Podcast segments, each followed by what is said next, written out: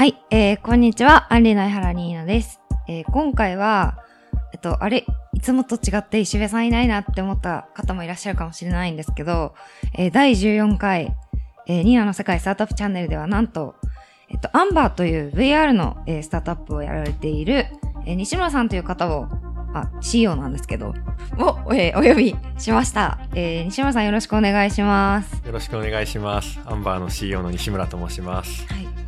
はい、えっと、一応、アンバーには、えっと、アンリーが、えっと、投資していて、私も、あのーこう、一緒にね、カレーを下北沢に食べに行ったりする、あの、お友達だと思っているんですけど。お友達なの まあ、あの、今回はせっかくなので、はい。あの、いろいろ、まあ、なんで起業したのかとかいう話も含めて、VR の話とかをね、あの、はい。ゆっくり聞いていきたいなというふうに思っております。よろしくお願いします。お願いします。はい。アンリだと、あの、シードのご担当の、あの、もう一人の中地さんっていそううですね。人にもともとお世話になってて、はいでその中でニーナさんにも、なんかカレー一緒に食べたりとか。そうなんです、そうなんです多分元は、元をたどると、一度、まあ、ある回で夏にお会いしてるんですけど、その後に勝手に夏に会ったから私は友達認定をして、ツイッターで ツイッターで絡み続けたっていうことがあって、はい。まあ、それ以来、ちょっとね、あの、仲良くしているんですが、早速質問に入っていきたいはい。と思います。お願いします。えっと、まず、サービスというか、まあ、アンバーについて、はい。まあ、軽く、こう、ご紹介というか、はい。サービス紹介をしていただけますでしょうか？はい。アンバーというのはですけど、先ほど申し上げたような VR のスタートアップでして、はい。で、VR の中でもいろんな種類がある中で、僕らは VR の SNS とか、まあ、ソーシャルっていうところに特化したサービスを作ってます。うんうんうん。ちなみに、私多分一回、ポッドキャストで昔 VR の話をした時に、はい。もう、えっと、いろんな情報を教えていただいたのが西村さんだったんですが、はい。その回を聞いていない方向けに、SNS じゃないものだと、はいざっくりでいいんですけど、その VR で SNS 領域じゃないものだとどういうものがあるんですかね？そうですね。いろいろあるんですけど、まあ、まず C 向けで言いますと、うんうんえっと、まあ、一番大きいのはゲームののところでして、まあ、ゲームも本当いろいろあって、リズムゲーはいはい。ムだったり、FPS だったり、アドベンチャーゲームだったり、うんうん、というのがまあいろいろあったりするっていうのが一つです。で、もう一個、えっと、C 向けのところだと、まあ、SNS に近いんですけど、ライブみたいなものもありまして、ほうほうほう。で、この2、3年であの、バーチャル YouTuber が結構ブームになったので、そね。のバーチャル YouTuber の、えっと、ライブを VR で見れるみたいな、そういう体験を作ってるうん。会社さんもいくつかあります。楽しそう、楽しそう。で、なんかそういうライブとかって1対 N の関係だと思うんですけど、はい僕らの場合はちょっと違ってあの N 対 N というか、まあユーザーさん同士でコミュニケーションしながら遊べるみたいな、なんかそういう意味ではなんか SNS というか、はいソーシャルみたいなところを作ってる会社が、まあ日本だと僕らが一応初めに作って、で、海外だと他にも何社かあるみたいな。日本初。あ、そうですね。いいですね。はい。なるほど。そんな感じですね。ちなみにまあ今後は、じゃあやっぱ狙ってるのは世界ですか？そうですね。まあ、まずは僕ら今は日本だけで展開しているサービスなんですけれども、うんもともと創業のミッションが、そのグローバルというか、まあ、世界でなんか最大の、まあ、一番ユーザー数の多い VR の SNS を作りたいっていうことで創業した会社なので、まあ、グローバルを見据えて挑戦しているっていう段階です。いいいやいやいや。いやなんかこう、ツイッターとかで VR についてとかちょっとちょろっとつぶやいて、西村さんにリツイートしてもらうと結構その VR 界隈の私が普段はあんまり接してない人たちが。すごいいいねしてくれたり。あのーすごいリツイートとかしてくれるから、すごいはいコミュニティの熱みたいなはいものはすごい感じているんですよね。はいはいはいはい。であとまあそういう人たちが、まあ普段あんまりこうスタートアップスタートアップしてない人たちがもしかしたら聞いてるかもしれないので、うんうん補足として、うんさっきなんかその VC がみたいな話を一瞬したんですけど、まあはい VC とは何ぞやっていうのをそういう方の向けに、はい。えっとざっくり話しますと、VC っていうのはまあベンチャーキャピタルなんですけど、っていうのは、まあ、えっと、特に例えばアンリーだと、うんうんえっと、新しく会社を、スタートアップと呼ばれる、うんそういう、あの、急速にね、成長するような会社を作りましたと。うんでもそういうところって、まあ、例えばプロダクトもなかったりするし、まあ、信用もないからお金も借りられませんと。でもそういうリスキーだけど、いわゆるこう J カーブと言われるような、えっと、急成長を、えー見込めるような会社に対して、えっと、初期の段階に、えっと、あ、主に初期の段階に投資するのが、えっと、ベンチャーキャピタルと言われる、えー投資機関、金融機関になります。はい。はい。ちょっと雑なんですが、もうちょっと気になるって人は普通にググってください。ベンチャーキャピタルで。はい。はい。じゃあ次の、まあ質問というか、まはいあ進んでいきたいと思うんですが、はい。えっと、そもそも、はい。なんで起業したんですか？いつ、き何歳の時に起業されたんですか？僕は今27ですけど、はい起業したのが 26?5?25 ですね。二年25か。前ぐらい？はい、はい、はい、そうです。ほうほう。今、アンバーが、あの、この会社が1年とちょっとぐらい、1年と3ヶ月ぐらいか。うんうんうん。なので、そうですね。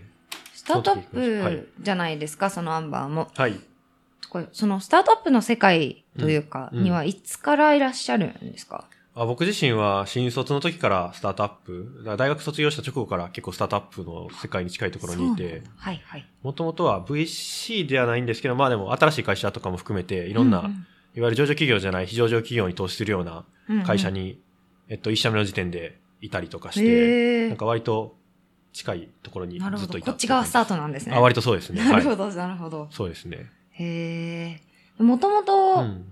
なんていうか、うん。学生の頃というか、昔からスタートアップを知っていったんですか、というか、スタートアップで働きたかったんですか？そうですね。スタートアップで働きたいというか、自分でスタートアップやりたいっていうのは、大学4年ぐらいの時からあったりして。そうなんですね。そうなんですよ。へえ。ちなみに、ねはい。まあ今、さらっと、こう、はいまあファーストキャリアっぽいところが、こう、投資期間というか、はい、はい。だったみたいなお話があったんですけど、はい。それって、はいえっと、なんでは、いその、まあ金融機関というか投資機関にはもともと入られたんですか、えっと、もともと自分でまあ、申し上げたようにスタートアップをやりたいなと思ってたんですけど、まあ自分でやりたいテーマもわかんなかったし、うんうん。そもそもスタートアップなんぞやみたいな、スタートアップを立ち上げるイメージもまだ自分の中でなかったりしたので、そのはい。はいテーマとか、まあどうやったらそういうことができるんだろうとか、いうところをちょっと勉強したいなと思って、はいはい。それで VC とかまあプライベートエクイティって言われる、はいはいまあベンチャーに限らずまあ非上場の会社で投資するようなファンド会社にその時は新卒で入ってまあいろいろ勉強しようってことで、そういうところにはいはい一旦入ったっていう感じでしたね。へえ。いや、この、これ、この話多分私一回聞いたことあるんですけど、はいはい改めて聞いても面白いですね。そうです、ね。もともと私も、はいすごい私の話になっちゃうんですけど、いやいやいやなんか、スタートアップをもともと自分でやっていて、というか参画していて、えで、辞めて、私も起業しようと思ったんですよ、スタートアップ。はいはい。何かしらでえーあ、そうなんですか？そうなんです。えで、でも、はいなんかやりたいドメインがそれこそ見つからないみーたな。はいいはい。やりたい事業も、んそんなに領域も当時絞ってなかったから、うんこうぼんやりしていて、そんなこんなでしている時にたまたまアンリから、まあ投資ではなかったんですけど、最初はこう、アンリからこう、インターンみたいな感じで、はい入ってみないみたいな。お声掛けいただいて、はい入って、こう、はいゴニョゴニョ最初は投資じゃなくて、いろんなリサーチだったりとか、はいまあ、いろんなごちゃごちゃしたことをやっていたら、はいはい。結構ね、隣で働いている投資家の人たちが楽しそうだとなって、はいはいはい。そこから私もこう、あの、キャピタリストを目指すことになったんですよね、えー実は。でもなんか今やられてると、いニーナさんへの質問になっちゃいますけど。あ全然全然その、まあ投資家も周りにいるし、はい。起業家もいっぱい周りいるじゃないですか。いますねなん。かその中で、なんか、もともと起業したいみたいなのがあった中で、はいなんか今後どうされたいとかってどんな感じなんですかああ、なんかそれで言うと、私がやりたかったのって、起業じゃなかったのかなって今思うと、はい今思い返すとですけど、はいはいはいもしくは過去を美化するために、今の自分を正当化するためにこうはい思ってるのかもしれないんですけど、はいはいはい。こう、新しいことをやってる人たちはい。とかが多分好きだったんですよ。新しいことやってる人たちとか、こう、うん何かをこう01で起こすっていうはいことが、まるっと好きで、うんで、今 VC として働いてたら、日々そういう人に会えて、はいはいはい。日々こう、なんか01を見れるうんところにいるので、今が一番楽しいかなっていうふうにいいですね。思ったりしますね。えーじゃあ、はいよかった、いいじゃないですか。いや、本当に良かったなと 思いますね。ははいい。そうなんだ。いや、で、まあ VR についてもうちょっと伺いたいなと思うんですけど、あはいなんか VR って、まあみんな結構まあうん。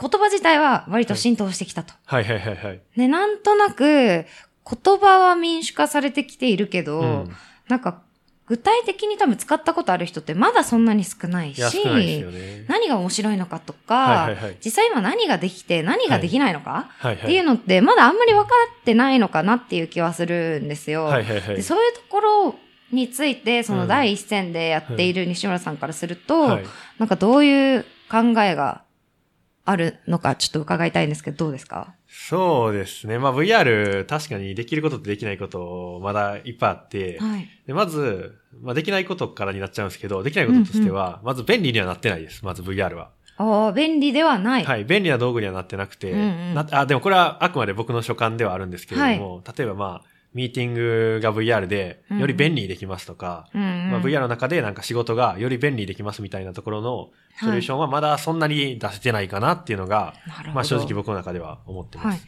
逆にどういう分野ではこう使われ、積極的に使われてるなって感じなんですかね。で、あまあ今の CM 系の話ですけど、で言うと、やっぱエンタメの部分はかなり面白くなってきてるなと思ってまして、はいでちょうどこの間ノートにも書いたのでよかったら後でリンクも貼ってもらえたら嬉しいなと思ってるんです貼ります貼りますあ結構 VR で面白い、なんだろう、ことって起き始めてきてて、うんうん例えば一つは、その先ほど申し上げたバーチャル YouTuber のライブはい。ですね。で、バーチャル YouTuber とかアニメのキャラクターってそれまでは絶対画面越しでしか、まあそうですよね。普通はそういうものだと多くの人が思っていると思うし。うん、見れなかったとか会えなかったものが、まあ、はい VR によって本当に自分の隣というか自分の目の前でダンしてくれたりとか、あと自分の二人きりの空間になって歌ってくれたりとか、まあいわゆるそのあそれいいですね。そう、会いたかった人に会えるみたいなところはが実現してきてるっていうのは、はいやっぱ VR じゃなかったら絶対できなかったし、VR だからこそ。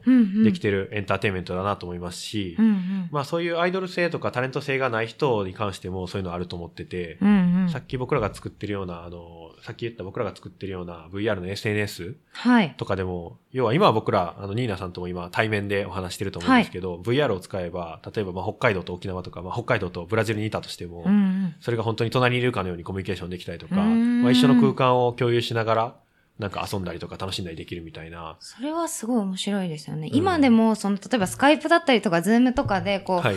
まあそれでも画面越しだけど、はい。そのミーティングとかってまあできるわけじゃないですかそこにまあ大きい一つのはい。まあトランスフォーメーションあったと思うんですけど、うんそれが出てきたことでっていう、そのさらに先というか、はいその次のはい。動きとしてまあはい活用される可能性があるっていうことなんですかうん、ね。そう思いますね。うんだから便利さで言うと、やっぱり今会議とかズームとかの方が、やっぱ便利だなって思う部分あるんですけど、エンタメっていう意味で考えると、例えばズームを介しての飲み会とかって絶対やりたくないじゃないですか。そうですね。ちょっと、もうちょっと物足りないというか、やっぱ空間を共有してないっていうのはちょっと惜しいですよね。うん。でも VR の飲み会ってやっぱ結構面白くて、うんそれこそ毎日やってる人たちが、もう今、全然知られてはないですけど、他の海外のサービスとか、まあ、僕らのサービスでもあったんですけど、はい VR 飲み会みたいなことを毎日のように行ってる人たちって。VR 飲み会。はい。すごい。でばそうはいはい。ば VR 飲み会っていうのは、はえっと、まあ、ヘッドセットをつけるじゃないですか。はいはいはいしたらこう、まあ、その空間内に、はいその自分の、その VR コミュニティで繋がってる人たちがいて、うんお話ししながら、はい。自分ははい手元に缶を持って飲むということですか、そうですね。なるほまど面白い、はいやってみたいまず VR 世界にもその CG のビールを出すんですよ。あ、ビールがあるんですよ。なるほどビールなのかなんか飲み物があって、はいで、リアルでもみんななんか好きな飲み物を買ってきて、へで、え。リアルで飲みながら、そのバーチャルな飲み物とかも、まあなんかち、口に近づけると減ったりするエフェクトとかあったりするんで、あ、面白い。そうやりながら、まあ本当に飲むみたいな、へえ。そういう、はい。そんなことが起きているんですね。そうそうそうそれこそ私、バーチャルビールっていう言葉は、はい。まあ知っていて、はいはいはいはい あの、まあそれこそ西村さんがツイートされてたりとか、はい。あの、それこそ VR コミュニティの、特にアンバーのコミュニティの皆さんとかがツイートしてるのを、はいまあ、拝見していて、うん VR ビールとはうん何ぞやと思い続けてたんですけど、はいはい。なるほど、なるほど。そうそうそうそう。減るエフェクト出るとか結構面白いですね。そうそうそうそうそう。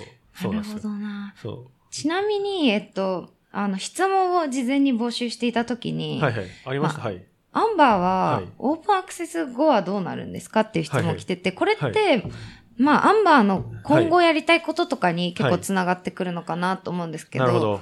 例えば現状を踏まえて、現状ここにいて、今後こうやりたいっていうのが、まあ、うん。あの、長期的にでも、こう、うん。中期的にでもいいんですけど、はい。あれば、ちょっと教えてください。そうですね。まあ、まずその前提を申し上げますと、はいそのオープンアクセスって何かっていうと、いこれまでアンバーってずっとクローズドアクセスというかテストっぽくやってきてて、うんうん。なんか事前に最初にツイッターで登録してくれた人はい。だけがその遊べるようにしてたんですね。なるほど、なるほど。だから全然知らない人が入ってきても、なんか登録者だけですみたいな感じで入れないみたいな、そういうクローズドな形でやってきましたと。はい。で、今年それをいろいろやらせてもらって、うんで、ちょうど来年の、来年にあの、来年の上旬に、えっと、それをオープンにして、もう誰でもいつでも触れますよっていうような、おうおうまあ、いわ割と本格的な形で出そうっていうのがあって、それがまあ、オープンアクセスと言われる。うん。さっきあの質問でいただいたようなオープンアクセスっていう部分です。はい。なるほど。ちなみに、その、オープンアクセスにするのは、まあ、来年上旬っておっしゃってましたけど、はい大体いつ頃とかって決まってるんですか？来年の2月の下旬とかですね。お2月の下旬はい。皆さん楽しみにしていてください。はい。はいそうなんだ。で、まあ、その時にやりたいこととかはまあ、結構いくつかあって、はい。まあ、一つは今、僕らのサービス、VR って、結構いろんなデバイスあるんですけど、はい僕らってまだ一部しか対応できてなくて、うんうん、でどういうのに対応でできているかっていうと、オキュラス GO って言われる一番安くて一番カカジュアルなというか、うん2万円ぐらいで買える、あの、Facebook が出してる VR デバイスなんですけど、うん。はい。まあやっぱそれだけだと他のデバイス持ってる人が遊べないので、うんうんそういうなんかデバイス対応、他のデバイスも含めたいろんなデバイスでアンバーに遊べますっていうクロスプラットフォーム対応とかクロスデバイス対応うんうん、っていうのはまず一個今進めて頑張ってなるほど、なやってるほど。ます。まあ、イメージ、うん。例えばそのヘッドセットを持ってない人からすると、イメージとしては、うん今までは、うんあの、iPhone でしか遊べなかったアプリが、はい Android とかにも対応しますよ、みたいなのに近いっちゃ近いんですかね。なるほど、そういうことかっ。ていうのは一つですと。はい。で、いろいろあとは、まあ結構いいくつもあるんですけど、はい。全部言いましょう。全部言いますか？まあもう一個あるのは、例えば、あの、今までのアンバーって、はい。僕らが結構遊ぶ場を用意してて、でで、その場にい対していろんな人が遊びに来てくれて、で、その場単位で人が集まってたんですけど、はい。集まるような設計でデザインしてたんですけど、やっぱサービスでテストで出してみると、うん。まあ最初はその場にみんな集まるんですけど、うん。うんその後やっぱ人に人が集まるというか、へ例えば今日バーチャルル飲み会やりましょうっていう手を挙げる人がいて、そういう人に対してみんなが集まってくるみたいな。結構自発的に。そうです、そうです、そうです。人に対してやっぱ人って集まるとか、コミュニティってやっぱ人単位でできるなと思っうて。なんかやっぱそういう形、なんか僕らがもともと場を用意するっていう発想から、なんか人が、人を集ま、人を集めるとか、人がコミュニティを作るっていう発想に変えたような体験デザインみたいなところを今結構意識して作ってるようなことはありますね。へちょっと抽象的ですけど。ーまあでも、うん多分分かる人には分かるんでしょうね。わかる、多分使ってたユーザーさんとかには分かってもらえるかなって思いますねい。やいいな。はい。ちなみに今、体感として、はい。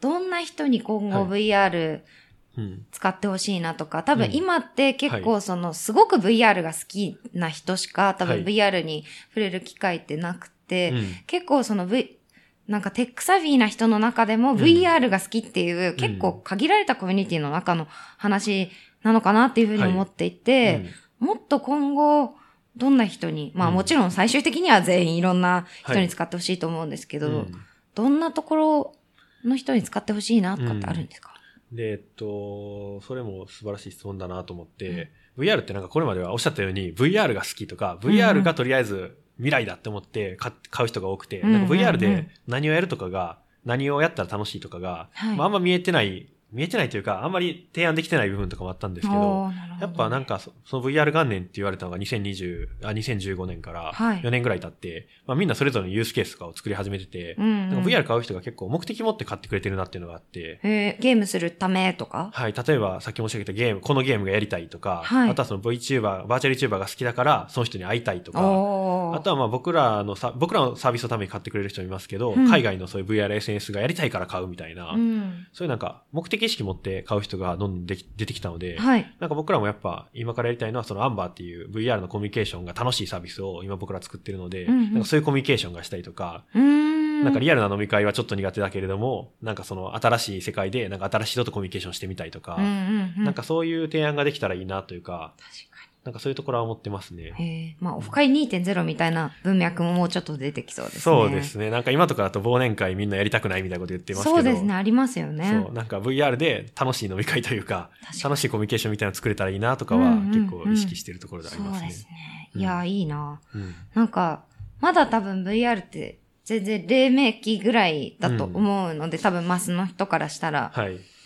これから伸びていくのを多分ずっと見れるわけじゃないですか。うんうんその VR の、まあ、実際にその、ハードウェアの変遷も見るだろうし、うんそれがどうやってマスに浸透していくのかとか、うんどう B 向けに C 向けにいろんな方向に、まあこれから伸びていくのを、うんこうずっと今なら見ていられるっていうのはすごい魅力的だなと思いますね。うん。そうですね。やっぱ面白いっすようんうんうね。んなんかいろんな、本当予期しなかったことが起きたりとか、はい。なんか、すごいサービスが出てきたりとかが今でもバンバン起きてるので、うんうんうん。なんかそういうのをなんか見ながらいろいろ考えたり作ったりするのは、まあ面白いですね。いいですね。はい。では、ちょっと、今回が、なんと、えっと、2019年最後のポッドキャスト配信に、はい実はなるんですね。はいはい。で、えっと、まあ、年末なので、せっかくなので、こう、2020年に向けた抱抱負とか、はいはいはいまあ、2019年のおさらいとかも、まあ、ちょっとやったらいいかなと思ってるんですけど、はいはい。ちょっと、なんかありますか、すごい雑な振りだった、今の。なんかありますか？なんだろう。いや2020年の向けた抱負はあって、はい。やっぱ僕らは、まあ結構真面目な話で、その VR の SNS で世界ナンバーワンを取りたいっていうのがあるんですよ。おはい。で、やっぱ、ちょっと真面目な話だと、スマホとかの時って SNS ってなかなかグローバルで日本のサービス勝てなかったじゃないですか。うんうん。あの、ミクシーさんとか素晴らしかったですけど、うんまあ結局今みんな使ってるのってインスタ、LINE、えっと、Twitter、Facebook みたいな海外サービスばっかしみたいな。で VR ってなんか日本にすごい可能性があるなと思って、うん。それこそアニメとか、あの、日本の要はコンテンツ力、ソフト力みたいなところがめちゃくちゃ生きてくるところなので、うんうん VR 結構強みあると。だから VR はなんかその日本からグローバルに使われるサービス作りたいっていうのが、まあアンバーのコンセプトなので、まあそういうのを作ってアンバー今やってますと。はい。でも今結構 VR の SS も海外勢も今力入れて、例えば Facebook も来年そういうのを作って出したりするんですね。へえ。だからなんかその日本から勝負して、なんかグローバルで勝つみたいな可能性の残ってる時間がどんどん減ってきてるなと思って。確かに。だから2019年も大事だったし、2020年もめちゃくちゃ大事だなと思って、うんうんうんだから2020年やりたいことは、そのまずは、今、海外サービスで僕らよりも日本人が使っているサービスってあるので、VRSNS。はい。だから日本人はまず一番僕らのサービスを使ってますと。VRSNS と、うんうんうんっていうのをやりたいっていうのが2020年。で2021年は、とか2022年は、そのグローバルで次は一番使われているサービスが僕らのサービスですみたいな。いや、いいですね。そういうマイルストーンを持って今、ちょっと挑戦しているっていうのが今のところですね。いや、いいな。はいもうぜひ応援しております。そうですね。はい。まあ、あとなんかはい。勝手に私の話をしたいんですけど、はいはいはい。2020年は、はい。ちょっと新しい、あの、ポッドキャストのチャンネルをいくつか増やす予定なので、はいはいはい。ポッドキャストを頑張っていきたいというのと、はい。あの、私は、まあ、ポッドキャスト大好きなんですけど、はい本業はポッドキャストじゃなくて、投資なので、はいはいはい。そっちをね、もうちょっと私も手、もうちょっとしっかり、うん。あの、なんて言うんでしょう、うん。やっていきたいなと思ってて、でもうん。まあ今、それこそ、西村さんとお話ししてて思ったのは、やっぱりそういう、なんて言うんだろう、新しい領域うに、ん。すごい熱量を持って挑戦するとか、うん。この、まあ、リスクもあるし、当然それこそ敵が Facebook とかになるわけじゃないですか。うん敵っていうのが正しいかわかんないですけど、はい。Facebook だったりそういう世界の競合プレイヤーと一緒に、うん。そのまあ、切磋琢磨していくみたいな領域で、こう、しっかり軸を持って、熱量を持ってやっていけるような人に、あの、投資できたらいいなというふうに思っております。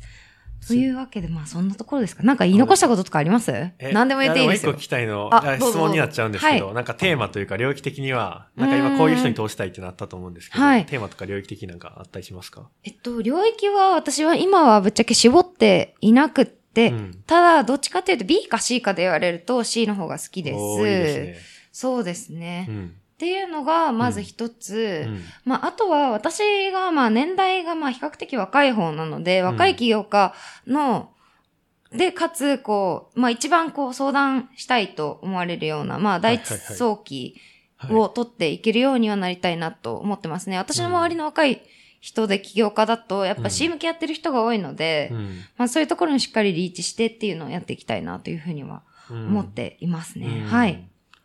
わかりました。はいえーちょっとじゃあ僕もなんかテーマについては、なんか一個話したいことあって。おーぜひ。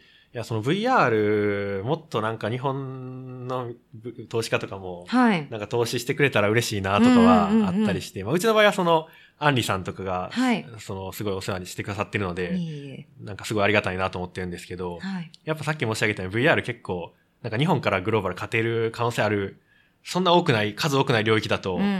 結構思ったりしてるので、なんかそういう中長期的な、なんだろう、どこがどう成長できるのか、なんかどこで日本が勝っていくのかみたいなところとかも、踏まれてなんかやっぱ応援してもらえたらすごいいい領域なんじゃないかなっていうのは結構思いますうんね。やっぱ日本市場結構縮小してるはい。中でなんか国内だけだと厳しいみたいな。領域も結構増えてるなと思って、そうですね。グローバルどういくかって考えたときに、まあ C 例だとやっぱ VR とか AR とかはなんか一個まだ勝ち筋とかを作れたらいいんじゃないかなみたいな。うんうんまあバーチャル YouTuber が今それ頑張ってやってると思うんですけど、はいそれについて VR みたいなところとかもなんか一緒に考えれる方が増えてうんうんくださると、すごい心強いなっていうのは一個思ってるところです。そうですね。確かはい。に。もうちょっと投資も、まあ、そでもそれこそ、ぶあの、アンバーがすごい伸びることで VR の投資がガッと伸びるはい。可能性もあるので、はい、引き頑張ります。続き、はい、一緒に頑張っていきましょう。はい。というわけで、第14回、はい。えー、ニーナの世界スタートアップチャンネルはこんなところではい。おしまいにしようかなと思います。はいえー2019年も、えー聞いていただいてありがとうございました。えー2020年もよろしくお願いします。バイバイ。バイバイ。